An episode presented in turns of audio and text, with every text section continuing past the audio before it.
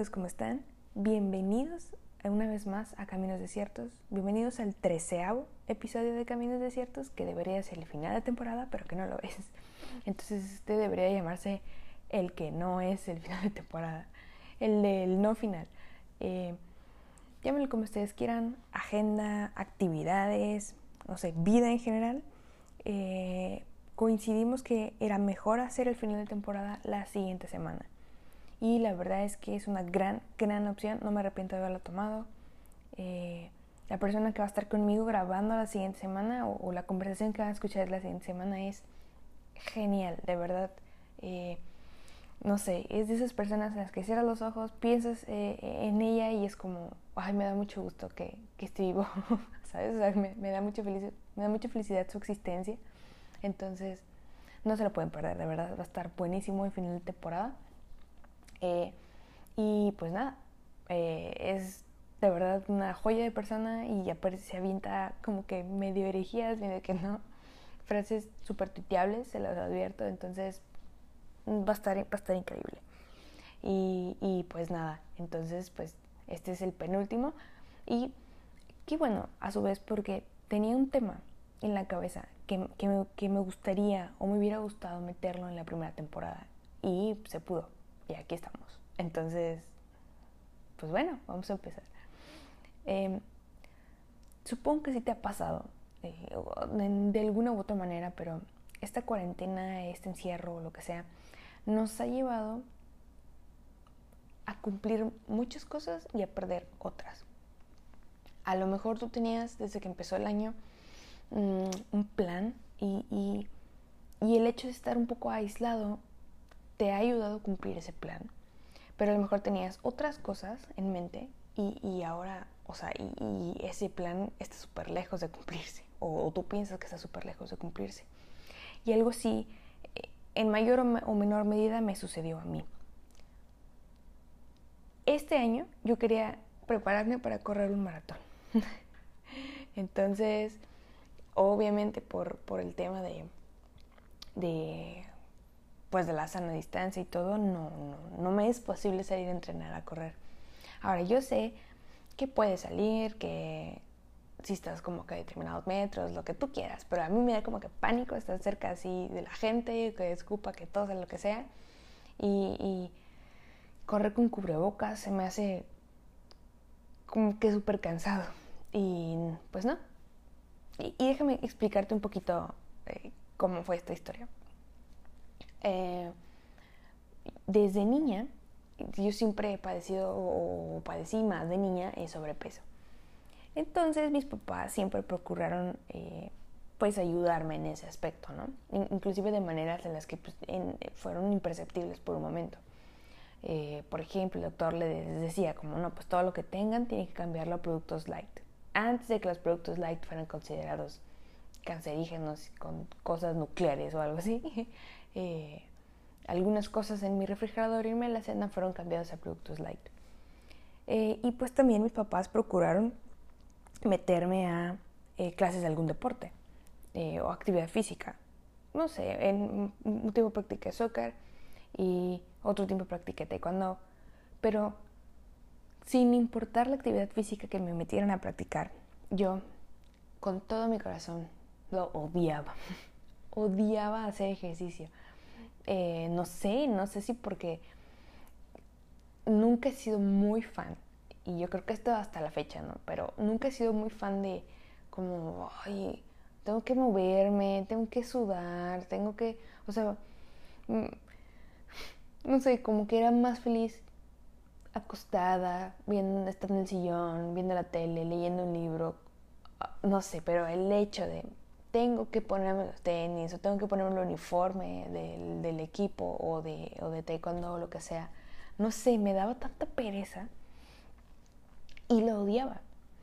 Em, y pues, pues ya, al contrario de, de, la vida que se me daba eh, de ejemplo. ¿A qué me refiero con esto? Mi papá, desde que pues, yo tengo memoria, también ha sido muy atlético y le echaba ganas a correr y era de esas personas en las que eh, todos los fines de semana corría un 5, 10K, 21K en Monterrey, un triatlón.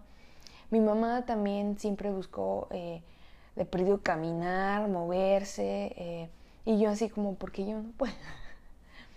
Total de que llegó un punto, eh, hasta que conocí a, una amiga que, también amo intensamente, em, que tenía mi edad, y ella sí ejerció con regularidad, pero esto te estoy diciendo que yo ya tenía 18, 19 años, o sea, ya no era, o sea, pasé 10 años de mi vida martirizándome para hacer ejercicio.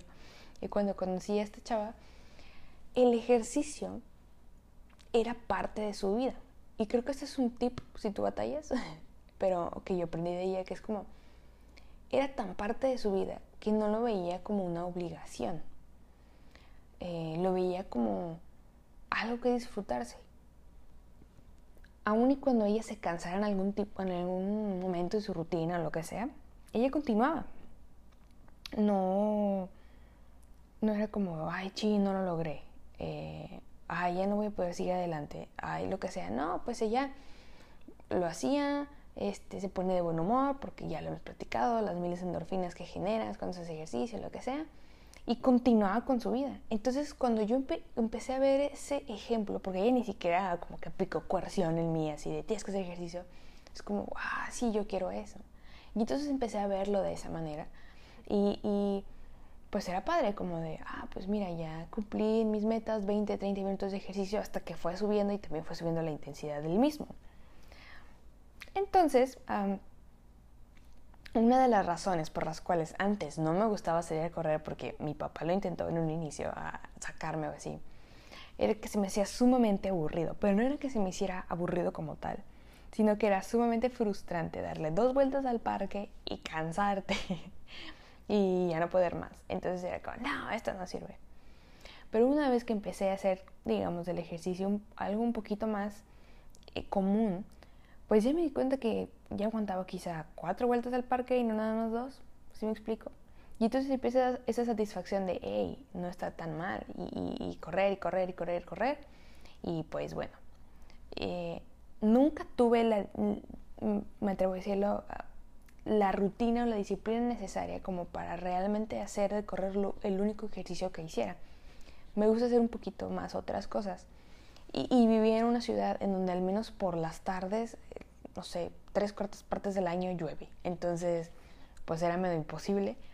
Medio, porque no digo que no sea posible. Y, también era un poco inseguro en las calles, entonces tampoco me sentía con la libertad de salir a la hora que quisiera, ¿no?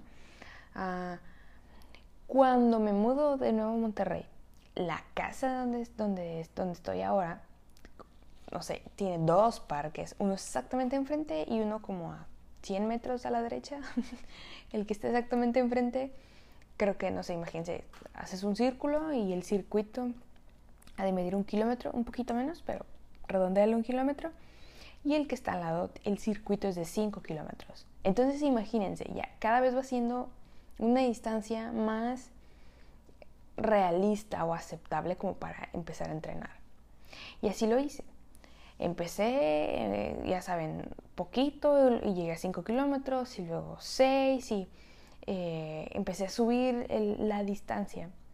Eh, y, justamente me había comprado unos tenis nuevos porque ya los que tenía eran un poco viejos y me estaban lastimando los músculos. Eh, y ya no los alcancé a estrenar porque se vino todo esto del, del aislamiento. Pero llegó un momento en donde yo podía correr, me estanqué hasta cierto punto, en 10 kilómetros. Ya sé que es súper poquito si tú eres un corredor profesional o tienes la super condición del mundo, lo siento, pero yo me estanqué en 10 kilómetros y me costaba demasiado avanzar. Eh, porque yo veía como incluso personas que empezaron a entrenar conmigo, o sea, no, no, no en estrecha relación conmigo, sino que salíamos al mismo tiempo, eh, tenían más capacidad de, correr más distancia o más rápido. Y yo mejoraba un poco mis tiempos, pero no era lo que yo quería. Y, entré en ese tiempo de frustración, de decir, no puedo ni, ni incrementar mi distancia ni mejorar mis tiempos. Entonces sí, sí me, me causaba mucho conflicto de no puedo ¿Por qué me cuesta tanto trabajo? ¿Por qué hay gente a la que no le cuesta trabajo? Y, y en mi búsqueda de respuestas y de motivación, llegué a un libro que les quiero súper, súper recomendar, que se llama ¿De qué hablo cuando hablo de correr? Eh, el autor es Haruki Murakami, de, es un novelista, pues sí, un poquito ya reconocido. Nada más que en este libro no es una novela. Este libro es, digamos, como una serie de, crónicas o de memorias, bueno, no, crónicas, eh, en donde él expone em, su lucha entre esta dualidad de ser novelista y de ser corredor. Está, está muy padre porque no, no es como que esté narrando una trama como tal, sino que él simplemente escribe lo que siente y ya. Y, y, varias cosas me llamaron la atención. En primera, mm, este Haruki Murakami eh, cuenta cómo tiene que luchar contra el estereotipo del escritor. ¿Ok? Este chavo es maratonista y mega maratonista, o sea, o sea no solamente los 42 kilómetros, sino que hay una categoría super pro que son 100 kilómetros. ¿100 eh, kilómetros? Creo que sí. Bueno, eh, él tiene que luchar contra el estereotipo de escritor. Porque cuando tú piensas en un novelista, automáticamente se viene a la cabeza como que este señor, como que gordo, medio pestosón, porque no se baña, eh, porque está todo el tiempo sentado, y entonces como tiene que escribir mucho, está desvelado, entonces eh, toma todas las sustancias que puede para estar despierto, o tal vez para estar inspirado también toma otro tipo de cosas. Eh, todo así como que ceboso, de lentes, ¿saben? O sea, como y él era todo lo contrario, o sea, súper deportista, sano, delgado. Y, él tenía que acabar con ese estereotipo. Ahora, lo que me gusta es que él dice que es difícil acabar con ese estereotipo porque realmente es un estilo de vida al que el ser escritor te orilla. ¿Por qué? Porque demanda mucho tiempo. Y él necesitaba también tiempo eh, para no ser eso. Y me llama muchísimo la atención que él, que él confiesa, dijo, me costó disciplina, o sea, no fue como arte y magia, sino que le costó disciplina levantarse muy temprano en las mañanas, porque era como que el único tiempo que tenía libre, muy temprano en las mañanas y lo primero que hacía era ponerse los tenis y salirse a correr. Entonces, eh, Murakami comenta que, pues al principio, pues solo podía aguantar 20 minutos y después de 20 minutos, o sea, ni siquiera una distancia como tal, o sea, él, solo podía correr 20 minutos y sentía un agotamiento, eh, mm, le palpitaba el corazón, sudaba, jadeaba y, ya. Eh, pero que después fue adquiriendo lo que tú y yo conocemos como condición física. Y entonces, él se dio cuenta, y aquí es un super highlight, él se dio cuenta que había nacido con la facultad de tener mayor resistencia física de los demás. Que desde siempre él notó que él aguantaba un poquito más que los demás. Que si bien es cierto que al principio, a su velocidad o porque era inexperto, lo que sea, porque pues obviamente empezó siendo inexperto como todos los que alguna vez intentamos hacer, no solo correr, sino cualquier cosa. Él siempre notó esta como facultad de aguantar un poquito más que los demás. y entonces empezó a decir que eh, el hecho de poder romper sus metas implicaba cambiar hábitos. Empezó a comer un poco más de arroz, de pescado, dejar carnes rojas, dejar azúcar, dejar alcohol y, digamos, empezar a consumir alimentos que beneficiaban su cuerpo y le daban mayor energía, mayor descanso y pues, por ende podía eh, correr más. Y entonces hace una comparación eh, genial con su esposa. Y dice que su esposa era todo lo contrario, que su esposa casi no se movía, que, que no había día en el que no comiera postre, eh, no, no, hacía como dieta. Y, y, si muy apenas podía subir unos cuantos gramos, dijo, pero si yo me, me dejaba caer un poquito y aún sin dejar de hacer ejercicio, él, él, como que hace referencia a que se le formaba una lonjita.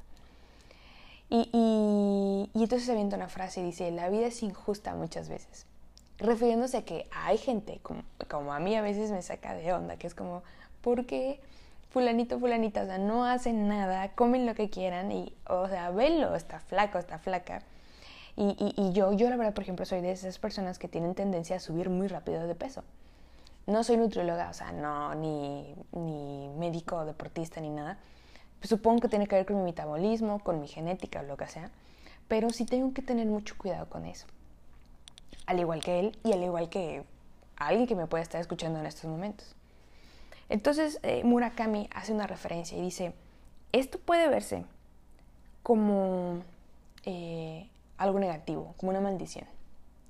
Puedes decir, qué injusto. O sea, yo engordo muy rápido. Dijo, pero en realidad fue mi mayor ventaja. ¿Por qué? Porque una persona, eh, obviamente todavía siguiendo dentro del marco de, este libro, una persona delgada por genética o por lo que sea que, haya nacido, em, es más difícil darse cuenta de otras enfermedades que, que una persona con sobrepeso u obesidad. Es más fácil darse cuenta. ¿A qué me refiero? Una persona delgada que se deja caer y come un chorro de eh, carnes rojas, eh, carbohidratos, eh, azúcares refinadas, lo que sea, y no engorda y dices, ah, estoy súper sano. Y resulta que cuando va y se hace estudios, pues tiene problemas de colesterol, o tiene ya diabetes, o triglicéridos, presión alta. Y es más difícil que se dé cuenta, y probablemente se dé cuenta hasta que se empiece a sentir mal, porque por en el exterior, pues parece que está bien. Y, y para esa persona no le representa ningún trabajo cuidarse. En cambio, una persona que tiene tendencia, como él, eh, que tenía tendencia a subir de peso, él estaba consciente de su condición y tenía mayor cuidado de lo que consumía. Fue su ventaja, o decidió verlo como su ventaja, porque si él sabe que puede eh, enfermar o que puede echarse, a echar a perder su, progreso, si él está consciente de eso, entonces puede tener mayor control de lo que hace. Es decir, yo sé que voy a subir de peso, entonces pues no voy a comer eh, pasteles y tantos, o tantos días o lo que sea. Eso también va a ayudar a mi consumo de azúcar y, probablemente me ayude a prevenir enfermedades a futuro como eh, diabetes. Espero haberme dado a entender con eso. Y entonces se avienta la, frase central de, al menos de ese capítulo que, que, pues que no, nunca olvidaré de ese libro, que me dio mucho descanso y que espero que te traiga descanso a ti y dijo, y es que, en realidad, no todos nacieron para correr. Y yo, ¿qué? sí, porque hay algunas personas que desde que nacen tienen eh, piernas largas, ah, tienen mayor resistencia física por naturaleza, o sea, como, como, como él. Eh, no sé, son, son veloces, son, tienen buenas habilidades psicomotrices, tienen metabolismo rápido, no sé. Y fueron hechos para correr. Y él dice, o sea, yo nací para correr, pero hay gente que no nació para correr. Que no quiere decir que no podamos correr. Es decir, el hecho de que yo no haya nacido para correr no quiere decir que yo no pueda correr. Más bien quiere decir que tengo que estar consciente de que no tengo las facultades naturales para hacerlo y por ende tengo que cuidarme para hacerlo y tengo que entrenar duro y tengo, tendría que, comer bien, o sea, mucho mejor para poder hacerlo. Y ya, tal vez no nací para ello, pero no quiere decir que no pueda hacerlo. Ahora, ¿qué pasa cuando estás en el trabajo, en la vida, en la iglesia, en tus relaciones, no sé, en tu propósito de vida? y no sabes qué hacer, o estás frente a algo que dices, es que no sé cómo hacer esto porque yo no nací para esto, o simplemente tienes un abanico de opciones, de propósitos, entre comillas, y no sabes cuál tomar. Esto me llevó a mí al pasaje de Efesios, el cual voy a leer un pedacitito en lenguaje actual porque me pareció la mejor manera de explicarlo. Y, y está en Efesios 4, 11 dice, Él fue, hablando de Jesucristo, quien les dio a unos la capacidad de ser apóstoles, a otros la de ser profetas, a otros la de ser evangelistas y a otros la de ser pastores y maestros. Hizo esto para que todos los que formamos la iglesia, que es su cuerpo, estemos capacitados para servir y dar instrucción a los creyentes. Así seremos un grupo muy unido y llegaremos a tener todo lo que nos falta. Seremos perfectos como lo es Cristo por reconocer al Hijo de Dios y por confiar en Él. Me voy a saltar a este pedacito, que es donde creo que nos hemos olvidado y voy a explicar por qué. Dice, al contrario, el amor debe sernos decir siempre la verdad, para que en todo lo que hagamos nos parezcamos cada vez más a Cristo, que es a quien gobierna la iglesia. Voy a leer este último pedazo, para que en todo lo que hagamos nos parezcamos más a Cristo, que es quien gobierna a la iglesia. Si ya has escuchado varias veces este pasaje, eh, te quiero decir que hemos malinterpretado, y, aquí es donde quizá puede incomodarte lo que voy a decir, pero yo he sido parte en cuanto a que me, he creído y he sido voz de que este mensaje es cierto, en cuanto a que hemos querido encerrar estos propósitos como los únicos que Dios puede darte para ti. Porque decimos, sí, o sea, Jesús es el que dice que tú vas a ser apóstol, que tú vas a ser profeta, que tú vas a ser evangelista, evangelista que tú vas a ser pastor, maestro. Ok, pero ¿qué pasa cuando estás mm, en la posición de tomar alguno de estos roles sin que realmente te sientas capaz o simplemente piensas que no encajas en ningún otro rol? Porque hoy día eh, pudiéramos agregar más cosas a esta lista y, y, nos hemos dedicado a transmitir que no se pueden agregar más cosas a esta lista. ¿A qué me refiero? A que hoy día las necesidades sociales es quizá pues decir, ¿por qué, ¿por qué no podremos pensar que, Jesús dijo, tú vas a ser editor de audio, tú vas a ser editor de video? A ti te voy a designar como el chofer de la camioneta que nos ayuda a repartir víveres. Esos también son funciones muy, válidos muy válidas en la iglesia actual y que hemos batallado y hemos cometido el error de no incluirlas en esta lista y entonces hemos generado una especie de rivalidad eh, o, de segmentación de estos son los ministerios pro y estos son los ministerios chafas, los que no están incluidos. Porque nos hemos olvidado del propósito principal de cualquiera que sea tu ministerio el cual se resume en el último versículo que acaba de leer, para que en todo lo que hagamos nos parezcamos cada vez a Cristo, que es quien gobierna la iglesia. Entonces, independientemente de lo que hagas o quieres hacer, lo que, lo que el impacto de tus acciones debe hacer que te parezcas cada vez más a Cristo, quien es quien gobierna la iglesia. Entonces, para encontrar tu propósito, me gustaría compartirte dos directrices principales, que es lo que yo he aprendido y que me, no sé, me ha funcionado hasta cierto punto. Dos. Y estos dos nacen a partir del mandamiento de Jesús en, en, cuanto cuando resume toda la ley en solo dos mandamientos. Uno, amar a Dios con todo lo que eres, literal, tu mente, corazón, alma, todo, todo lo que eres, y amar al prójimo como a ti mismo.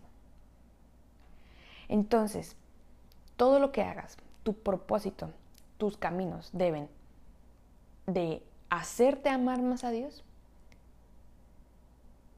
y de impactar y o beneficiar al prójimo. Si tu propósito, entre comillas, no te lleva a amar más a Dios y amar más a tu prójimo, estás yendo en el camino equivocado.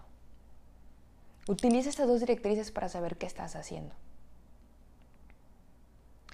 Y ahora, es aquí también en donde lo que voy a decir probablemente no encaje con lo que te han venido haciendo.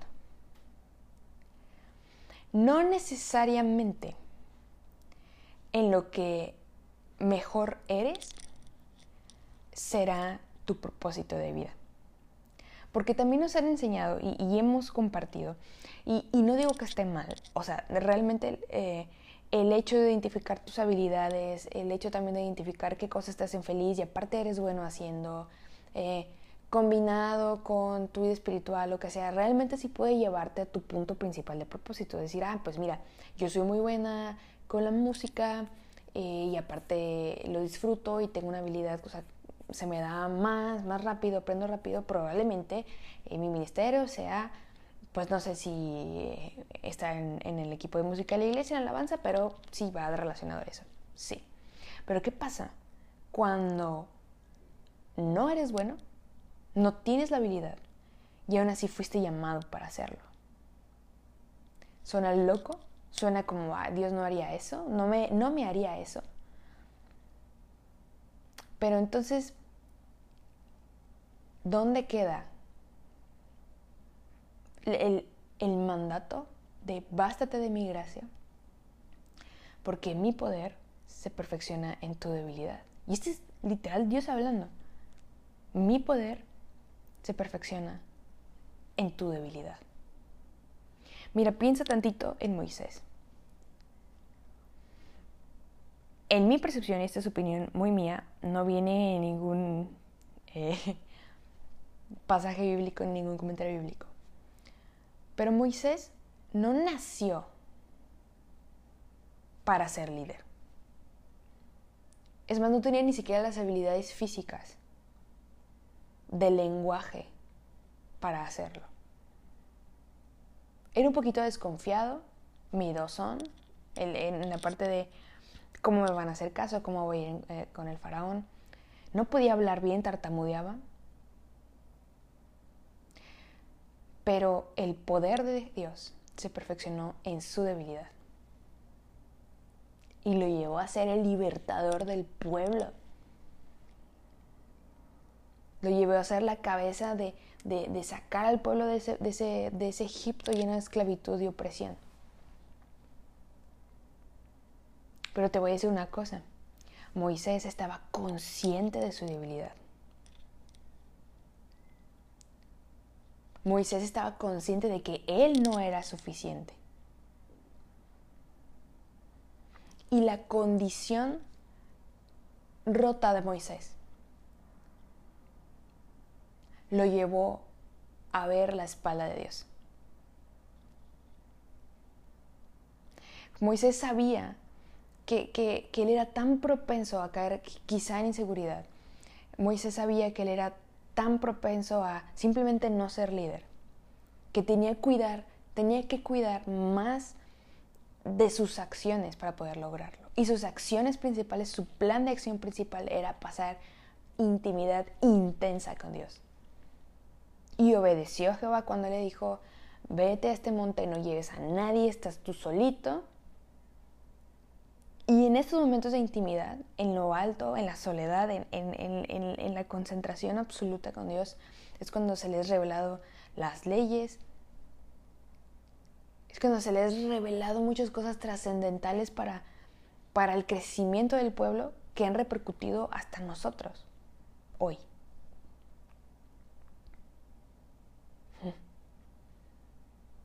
Así que cuando tú y yo nos encontremos en esos momentos en donde dices, yo no puedo, yo no soy capaz de esto,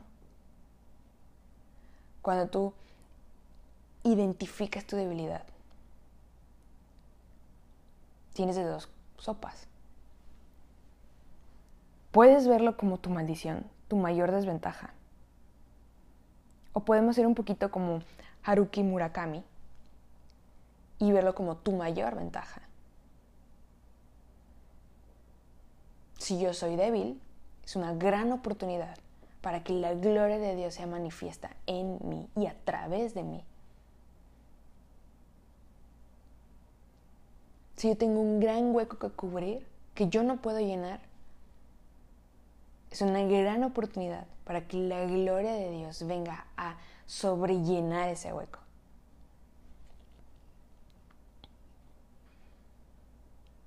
Entonces, si ya no solamente no, no encajas con los propósitos que, todo el mundo te ha dicho, tienes que encasillarte en estos, en estos trabajos, en estos propósitos, sino que ahora estás en la necesidad de tomar uno. Y dices, ¿cómo sé que lo voy a lograr? O sea, ¿cómo voy a ser un pastor? ¿Cómo voy a ser una maestra? ¿Cómo voy a ser un consejero, una consejera? Si yo misma soy débil, si yo mismo soy débil? Por ejemplo, ¿cómo sé si yo que tengo una atracción inexplicable por la mentira, o sea, me, me encanta mentir, o sea, porque a ver, hay que quitarnos la venda de los ojos. No es que el pecado no sea atractivo, al contrario, es bastante atractivo y placentero en todas sus presentaciones. Ah, efímeros, pero por, un segundo se siente muy bien.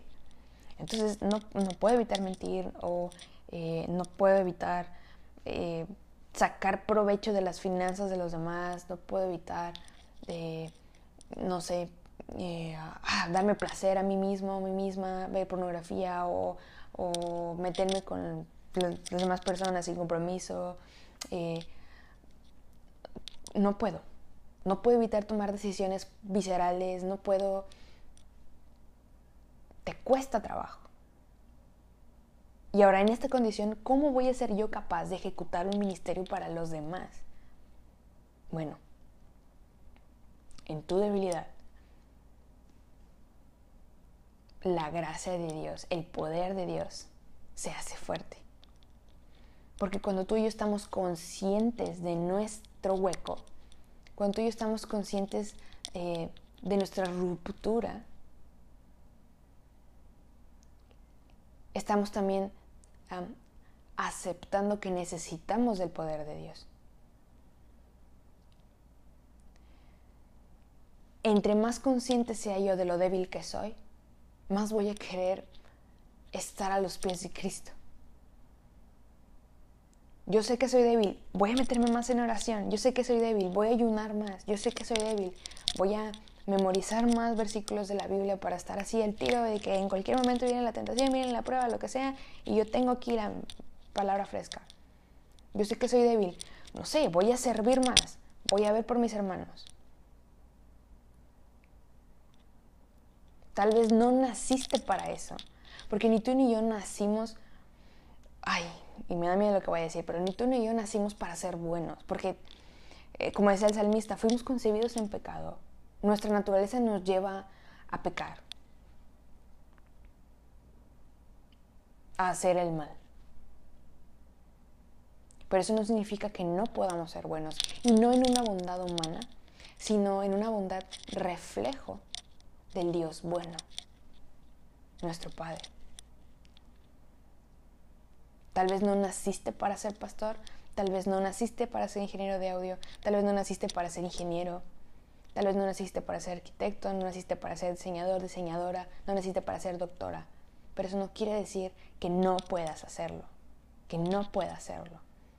Tal vez no naciste para ser líder, tal vez sientes que no tienes las, capacidades para ser consejero, tal vez no tienes la seguridad de que serás una buena maestra, pero eso no quiere decir que no puedas serlo. Porque su poder se perfecciona en tu debilidad.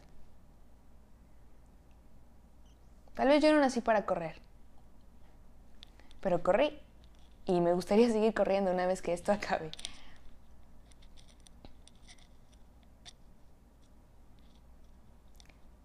Mientras nuestro propósito nos haga amar más a Dios y amar más a los demás, seremos plenos. Jóvenes eh, enojados por no saber qué hacer en la vida irán disminuyendo. Y también adultos frustrados y amargados porque no supieron qué hacer con su vida, también tendrán consuelo. ¿Te sientes débil? Felicidades. Es una gran oportunidad para ser recipiente del poder de Dios. Dios te bendiga, nos vemos la otra semana, en el final de temporada.